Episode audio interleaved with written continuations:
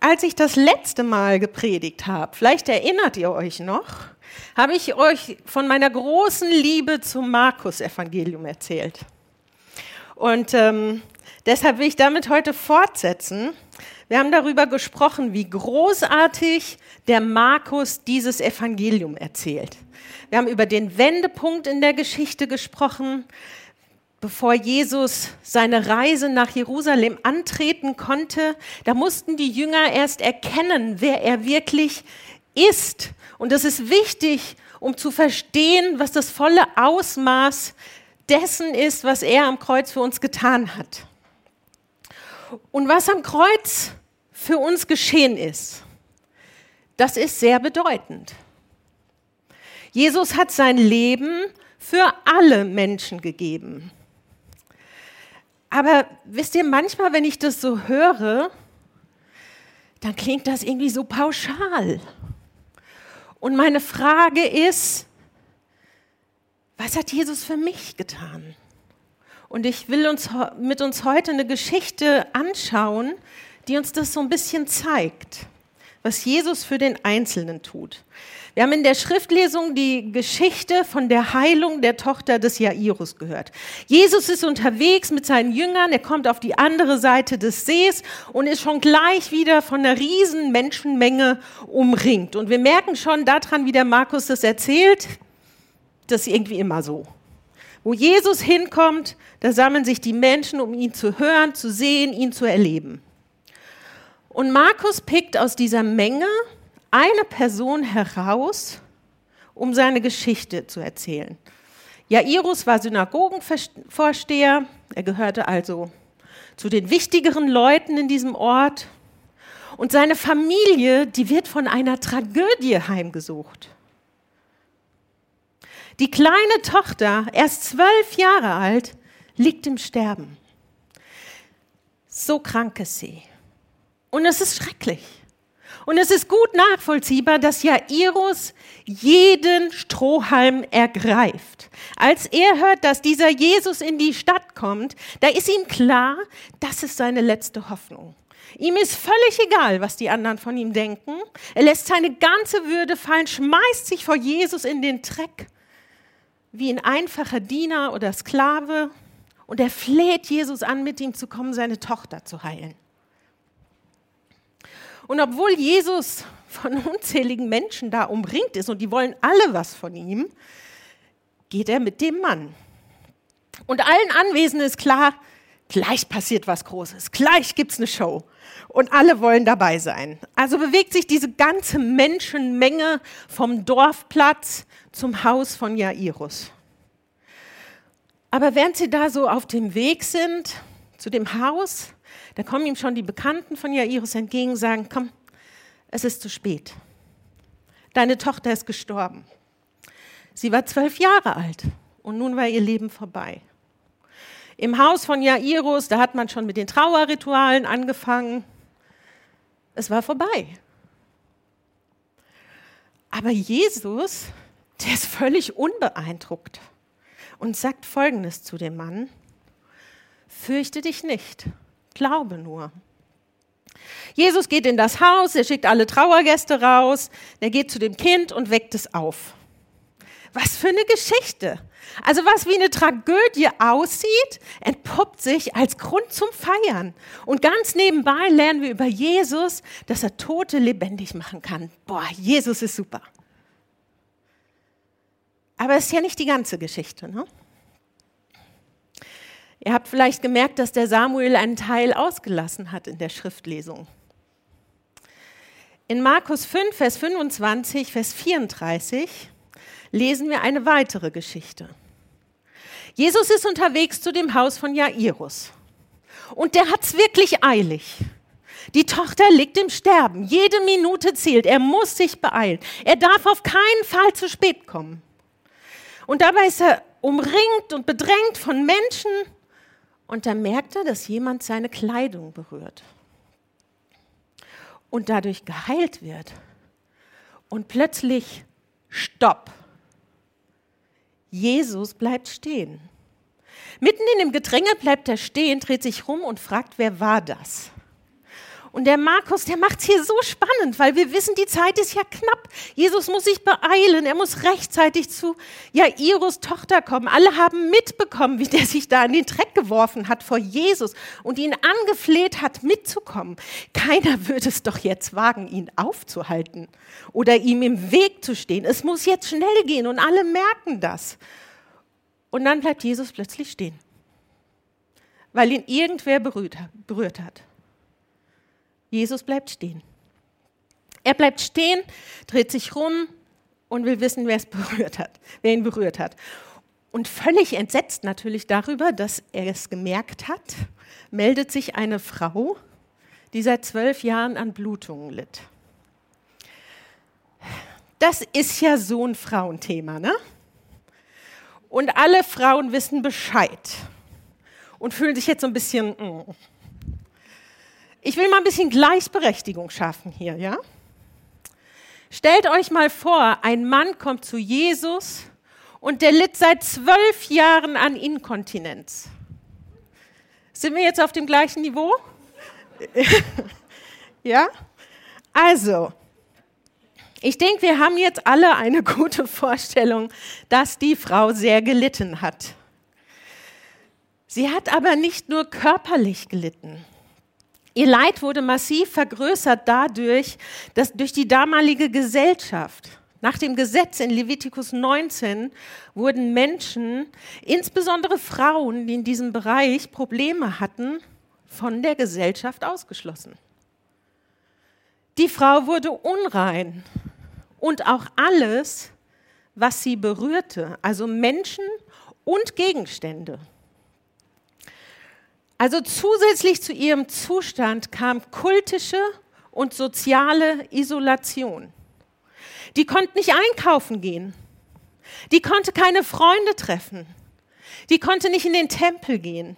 Die konnte nirgends hin. Genauer gesagt heißt das, die hätte überhaupt nicht da sein dürfen. Vor allem hätte sie niemanden berühren dürfen. Was die da gemacht hat, das war nicht nur irgendwie unhöflich, es war vor dem Gesetz ein Verbrechen. Als Markus die Geschichte damals seinen Zuhörern erzählt hat, da haben sie bestimmt alle den Atem angehalten, weil das war ein No-Go. Gesellschaftlich betrachtet war diese Frau schon vor zwölf Jahren gestorben. In der Zwischenzeit hat sie alles probiert, sie ist zu jedem Arzt gegangen, sie hat ihr ganzes Geld dafür ausgegeben und es hat gar nichts gebracht. Es ist sogar noch schlimmer geworden. Und jetzt war sie nicht nur krank, sie war geächtet, sie war einsam und sie war pleite. Und als sie hört, dass dieser Jesus in die Stadt kommt, da ist ihr klar, dass der ihre letzte Hoffnung ist. Ihr ist völlig egal, was andere von ihr denken. Und sie schert sich nicht darum, dass sie hier nicht erwünscht ist. Es ist kein Zufall, dass die Frau Jesus genau in diesem Moment berührt. Das war für sie die beste Gelegenheit. Es sollte ja niemand mitbekommen, dass sie da ist. Sie wollte Jesus ganz heimlich berühren und sehen, was passiert. Aber das ging nicht, wenn der vorne stand und predigte. Doch dann gab es diese günstige Gelegenheit. Die Situation mit Jairus hat alle Aufmerksamkeit auf sich gezogen, denn da würde es gleich eine Show geben, ein Wunder, und niemand würde sie sehen oder bemerken. Sie würde sich einfach so an Jesus heranschleichen. Und dann schleicht sie sich an ihn heran und berührt sein Gewand. Und im selben Moment ist sie geheilt. Sie weiß es sofort, spürt es an ihrem ganzen Körper. Und Jesus hat es auch gespürt. Und er sagt zu ihr Folgendes. Meine Tochter, dein Glaube hat dich gesund gemacht. Geh hin in Frieden und sei gesund von deiner Plage. Jesus hat geschafft, was viele Ärzte nicht hinbekommen haben. Und ganz nebenbei lernen wir über Jesus, dass er auch ohne Hingucken heilen kann. Jesus ist einfach großartig.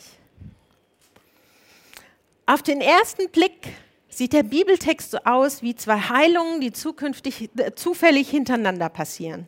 Jesus ist unterwegs zum Haus von Jairus, um dessen Tochter zu heilen und auf dem Weg dahin, da heilte auch noch die Frau. Aber wir dürfen ja nicht vergessen, dass wir hier im Markus-Evangelium sind. Bei Markus gibt es keine Zufälle. Markus will uns natürlich erzählen, wie großartig Jesus ist, der Krankheiten heilen kann und Menschen vom Tod auferwecken kann. Aber es ist, noch nicht lange, ist lange noch nicht alles. Es gibt in den beiden Geschichten sehr viele Parallelen und die schauen wir uns heute an. Und ich werde hier heute so einen kleinen Test einbauen. Werdet ihr schon merken, was das ist.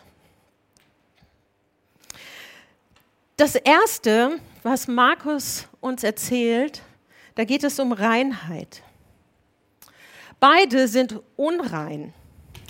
Wir haben schon gesagt, dass jemand, der Probleme mit Körperflüssigkeiten hatte, der galt als unrein. Und das Gleiche gilt auch für einen toten Menschen. Eine Leiche war unrein. Und wir hatten schon gesagt, dass Unreinheit damals ein echtes Problem war und von der Gesellschaft ausschloss. Aber als Jesus diese Frau heilt und dieses Mädchen aufweckt, sind sie beide wieder rein. Es gibt keinen Grund mehr, sie auszuschließen. Sie sind beide wieder Teil der Gesellschaft. Und was uns unrein macht, das kann Jesus umkehren. Er hat die Macht, rein zu machen. Und er hat nicht nur das, er hat auch die Macht, das gesellschaftliche Verständnis von Reinheit auszuhebeln. Denn wenn eine Person, eine unreine Person, eine andere berührt oder eine reine Person eine unreine berührt, dann wird die reine Person auch unrein. Und wenn ein Mensch einen Toten berührt, wird er auch unrein. Und beides passiert bei Jesus nicht. Im Gegenteil, anstatt dass Jesus unrein wird, werden die Frau und das Mädchen selbst rein. Jesus tut etwas, was für beide völlig unmöglich gewesen wäre und gleichzeitig stellt er das kulturelle Verständnis vom Zustand dieser beiden auf den Kopf. Jesus macht rein, auch wenn das medizinisch, körperlich, gesellschaftlich und kulturell unmöglich ist. Jesus entfernt das aus ihrem Leben, was es ihnen unmöglich macht, ein normales Leben zu leben. Jesus entfernt das aus ihrem Leben, was da nicht hingehört. Er räumt richtig auf. Jesus entfernt das aus ihrem Leben, was stört. Und das ist es, was Jesus auch für dich tun kann. Jesus schenkt dir Reinheit. Glaubst du das? Ihr müsst nicht laut antworten, aber in eurem Herzen. Dann erzählt uns Markus etwas über Familie. Habt ihr gemerkt, dass beide Frauen Töchter sind? Ich weiß natürlich, jede Frau ist von irgendwem die Tochter, aber hier ist die eine die Tochter von Jairus und die andere nennt Jesus Tochter. Es ist das einzige Mal in der Bibel, dass Jesus eine Frau so nennt. Markus treibt die Spannung total auf die Spitze. Wir merken, wie dringend Jesus sich beeilen muss, um Jairus Tochter zu retten und dann wird er aufgehalten und am Höhepunkt der Dramatik sagt er zu dieser Frau, meine Tochter, dein Glaube hat dich gesund gemacht. Und direkt im nächsten Satz, wirklich im nächsten Satz, ihr könnt das nachlesen, kommen die Bekannten von Jairus und sagen, deine Tochter ist gestorben. Das ist die Geschichte der zwei Töchter. Am Ende werden beide Frauen gerettet. Die eine wird gesund, die andere lebt wieder. Die Tochter von Jairus wird aufgeweckt und sie wird ihrer Familie zurückgegeben.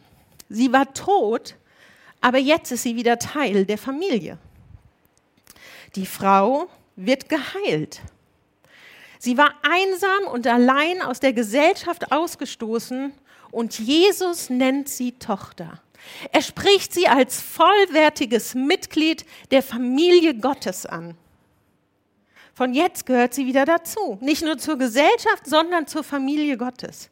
Durch Jesus kannst du Teil einer Familie sein, die größer ist als alles, was du kennst der Familie Gottes. Gott schenkt dir eine neue Familie. Glaubst du das? Markus spricht über die Vergangenheit. Das Mädchen war zwölf Jahre alt, die Frau litt zwölf Jahre an ihrer Krankheit. Bestimmt kein Zufall. Mit zwölf Jahren war das Mädchen kurz vor dem Alter, wo es vielleicht bald heiraten würde. Damit wäre ihre Kindheit beendet, ein neuer Lebensabschnitt würde beginnen. Doch irgendwann innerhalb dieser zwölf Jahre, da ist sie krank geworden und was, was dann zu ihrem Tod geführt hat. Und die Frau hat zwölf Jahre lang gegen ihre Krankheit gekämpft. Beide haben einen zwölf Jahre lang andauernden Weg hinter sich und vor ihnen lag nichts als Hoffnungslosigkeit. Und dann kommt Jesus. Aus Hoffnungslosigkeit wird Hoffnung. Hoffnungslosigkeit und Leid sind Vergangenheit. Jesus heilt die Frau und weckt das Mädchen vom Tod auf und plötzlich haben beide wieder eine Zukunft. Sie können wieder träumen, können wieder Pläne machen, können leben. Das Mädchen würde vielleicht heiraten. Die kranke Frau würde wieder Freunde treffen. Die zwölf Jahre, die beide hinter sich haben, sind Vergangenheit. Jesus löscht die Vergangenheit aus. Jesus schenkt eine neue Zukunft. Glaubst du das? Markus spricht auch über das neue Leben. Jesus hat beide Frauen rein gemacht. Er hat sie zum Teil einer Familie gemacht und ihre Vergangenheit hinter sich gelassen. Plötzlich sind sie nicht mehr krank. Sie können nochmal neu anfangen, sind Teil der Gesellschaft. Sie gehören dazu. Sie haben wieder alle Möglichkeiten. Sie gehören dazu. Das Leben ist nicht mehr hoffnungslos. Sie haben Perspektive, können träumen. Sie haben eine zweite Chance bekommen. Sie haben ein Leben geschenkt bekommen. Wir wissen nicht, was sie daraus gemacht haben. Aber wir sehen einfach hier in der Geschichte, dass Jesus ihnen das Leben geschenkt hat, das für sie niemals möglich gewesen wäre. Keine Ärzte und kein Geld konnten der kranken Frau helfen oder verhindern, dass das Mädchen stirbt. Das konnte nur Jesus. Bei Jesus gibt es immer eine zweite Chance. Er kann dir neues Leben schenken. Glaubst du das? Vielleicht habt ihr gemerkt, dass, es in der Geschichte gar nicht mehr so sehr um die beiden Wunder geht. Irgendwie treten die in den Hintergrund, denn Markus benutzt die Geschichte, um uns was anderes zu sagen, nämlich, dass Jesus reinmachen kann von allem, was unser Leben belastet, dass Jesus uns in die Familie aufnimmt, dass die Vergangenheit bei Jesus nicht zählt, egal was da schiefgelaufen ist, und dass er uns ein neues Leben schenkt, wo es keinen Ausweg mehr gab, wo alles hoffnungslos war. Das lernen wir aus der Geschichte und sogar noch mehr. Denn der Schlüssel zu dem Wunder ist, den Wundern ist in der Geschichte ziemlich eindeutig und auch er ist eine Parallele zwischen beiden Geschichten. Es ist der Glaube. Zu Jairus sagt Jesus, fürchte dich nicht, glaube nur.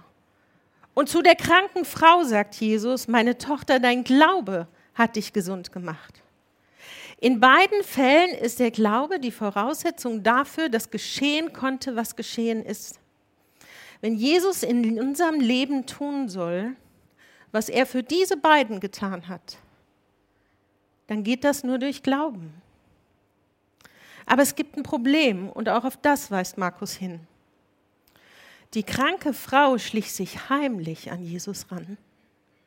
Und als Jesus sie ansprach, da lesen wir es sogar, Jesus sagt, die Frau, die Frau, da steht, die Frau aber fürchtete sich und zitterte.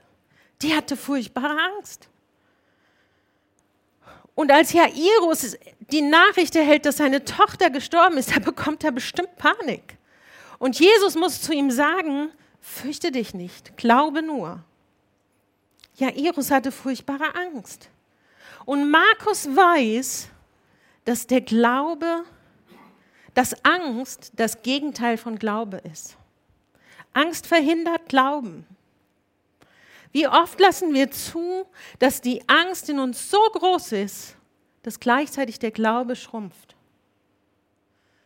Wir können nicht glauben, wenn wir Angst haben und das ist ein Problem. Doch Markus sagt uns hier, dass Jesus die Kraft hat, die Menschen von der Angst zum Glauben zu führen. Glaubst du das? Es gibt ein Lied, das wir in unseren Gottesdiensten sehr gerne singen. Und wenn ich euch gleich die erste Strophe davon vorlese, dann werdet ihr merken, dass es von diesem Bibeltext handelt. Nur den Saum deines Gewandes einen Augenblick berühren und die Kraft, die von dir ausgeht, tief in meinem Innern spüren. Nur ein Blick aus deinen Augen, nur ein Wort aus deinem Mund und die Heilungsströme fließen meine Seele wird gesund. Glaubst du das?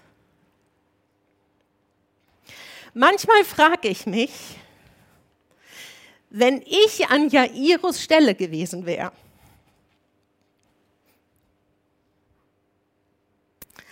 und gehört hätte, dass meine Tochter tot ist, ob ich nicht das Handtuch geworfen hätte und nach Hause gerannt wäre. Manchmal frage ich mich, wenn ich an der Stelle dieser Frau gewesen wäre, ob ich mich wirklich getraut hätte, mein Haus zu verlassen, mich unter das Volk zu mischen, sämtliche Gesetze und Regeln zu brechen und ob ich am Ende wirklich den Mut aufgebracht hätte, meine Hand auszustrecken und Jesus Gewand zu berühren? Jesus sagt zu diesen beiden Menschen, dein Glaube hat dich gesund gemacht und fürchte dich nicht, glaube nur. Die haben ihre Angst überwunden. Und sie wurden dadurch rein gemacht von allem, was in ihr Leben nicht hingehört. Sie wurden Teil der Familie und der Familie Gottes. Sie haben ihre Vergangenheit hinter sich gelassen und sie haben neues Leben erhalten. Warum? Weil sie geglaubt haben. Fürchte dich nicht, glaube nur. Das ist der Schlüssel zu dem Leben, das Jesus für uns bereithält. Ich möchte nichts in meinem Leben haben, das mich daran hindert, wirklich zu leben. Und Jesus kann das für mich tun und für dich. Fürchte dich nicht, glaube nur. Ich will von Jesus Tochter genannt werden oder Sohn. Durch Jesus kannst du Teil der Familie Gottes werden. Fürchte dich nicht, glaube nur. Ich will dass meine Vergangenheit nicht meine Zukunft bestimmt.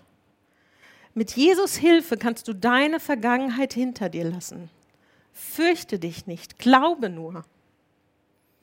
Ich will ein neues Leben mit Jesus leben, eine zweite Chance bekommen, eine Zukunft und eine Perspektive haben. Ein neues Leben hält Jesus auch für dich bereit. Fürchte dich nicht, glaube nur. Amen.